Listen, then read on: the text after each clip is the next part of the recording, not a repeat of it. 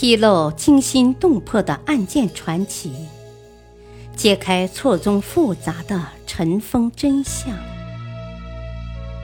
欢迎收听《古今悬案、疑案、奇案》，作者李晓东，播讲汉月。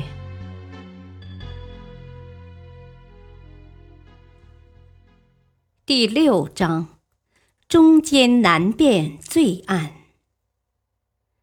火眼金睛看明臣奸佞，内幕留待千秋评说。韩信被杀，千古奇冤还是罪有应得？说起汉代风云人物，不能不说到韩信，因为韩信在西汉初年。至少有两个第一。第一个第一，韩信是西汉第一功臣；第二个第一，韩信是西汉第一个被杀的功臣。韩信之死是西汉第一大案，也是一个明案和疑案。他被看作是开国皇帝诛杀功臣的典型。那么，既然韩信是开国功臣，为何会落到被皇帝诛杀的下场？韩信，淮阴人，年轻时穷困潦倒，由于整天无所事事，连自己都养活不了，一直被人欺负。韩信长得高大，喜欢携带着刀剑，但大家都认为他是个胆小鬼。有一天，有一个人对他说：“哦，你要是不怕死，就用这剑刺死我；要是怕死呢，就乖乖的从我的胯裆下钻过去。”韩信望了很久，就俯下身，匍匐着从他的胯下钻过。街上的人因此都耻笑他是一个怯懦之徒，而这样一个胆小的人。后来竟然成了大将。秦末时期，陈胜吴广起义后，项梁也渡过淮河北上。韩信此时带着他的宝剑投奔了项梁，留在部队默默无闻。后来他投奔汉中刘邦的起义军，军行到南郑，有很多将领都开了小差，韩信也不例外。萧何听到后，连夜去追韩信。刘邦以为萧何也开小差，结果两天后，萧何回来了。萧何对刘邦说：“啊，韩信国士无双啊！大王如果仅仅是想留在汉中称王，就不需要韩信；如果想争夺天下，除了韩信，没有谁能够帮上你的忙了。”在萧何的劝说下，刘邦让韩信当了大将，并且选了一个好日子，斋戒沐浴，设置坛场，举行了一个十分隆重的册封仪式。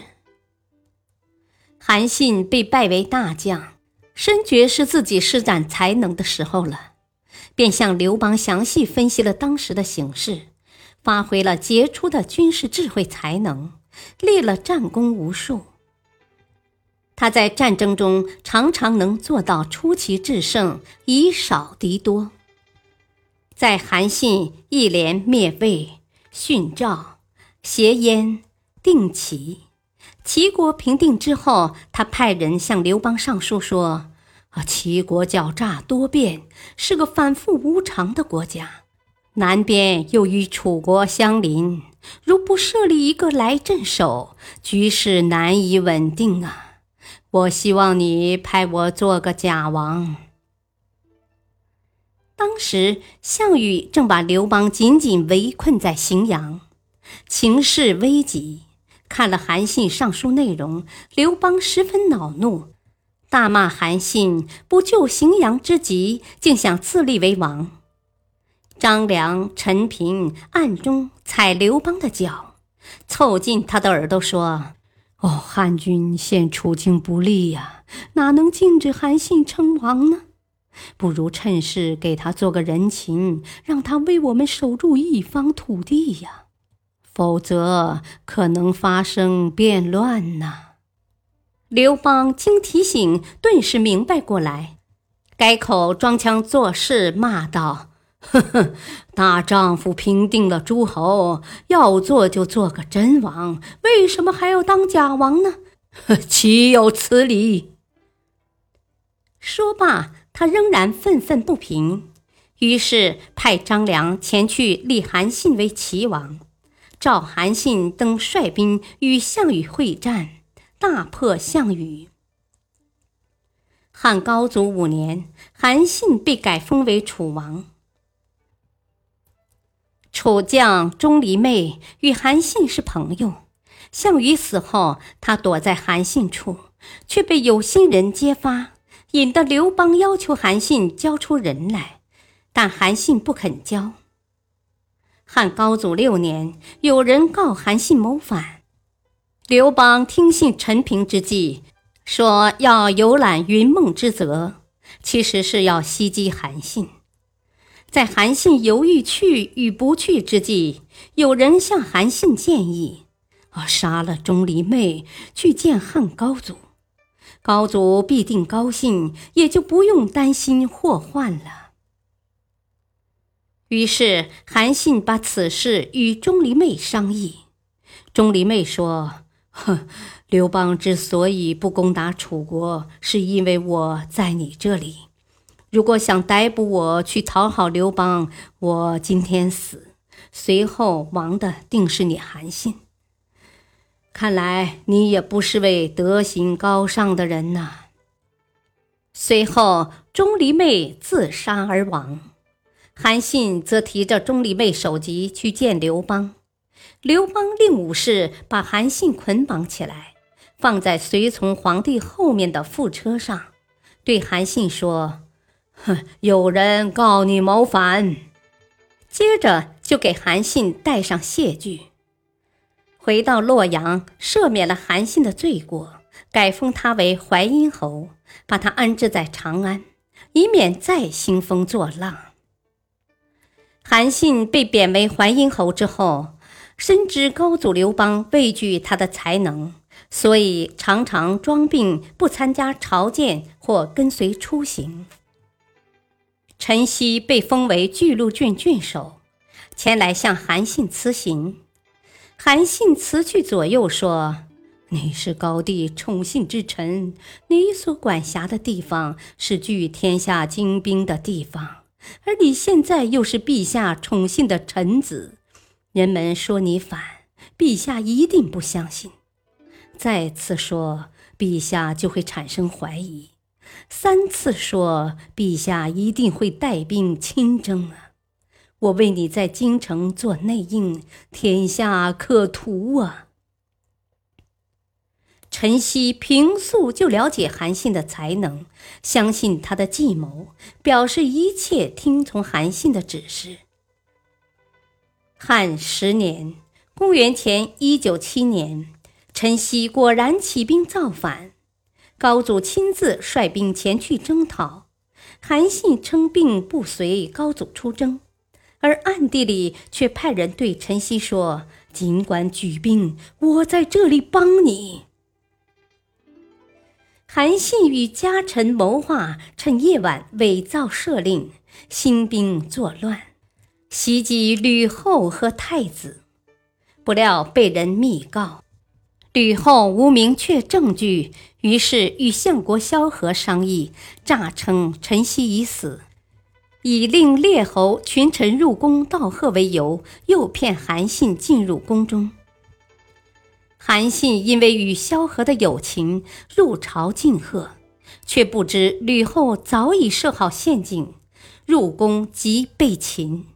被斩于长乐宫中室，并被诛灭父族、母族、妻族三族。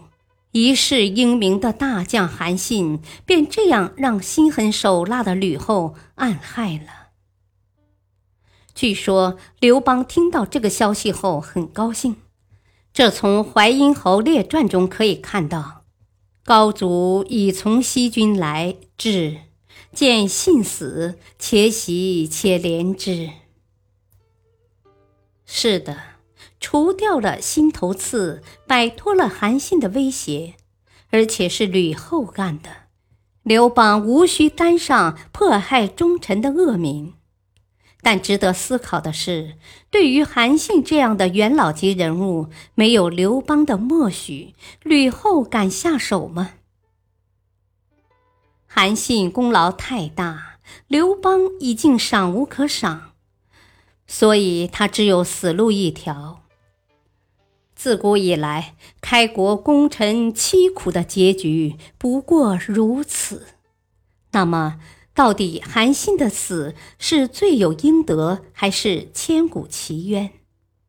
有人说，陈豨是汉王的宠臣，韩信与其素无交往，那怎么可能约定一起谋反呢？而这样重大的谋反机密，又怎么会轻易被知道呢？假如真有所谓的谋反，又为什么是被捕后立斩于长安宫中室？而不是昭示天下、公开审理，这样用一种暗杀的手段来结束掉一位开国功臣的生命，确实令人费解。历史话外音：功也萧何，败也萧何。韩信像是一颗被安排好去冲锋陷阵的棋子。需要他的时候，给他地位权力；等到目标达成，即被消除，真是可悲可叹呢。感谢收听，再会。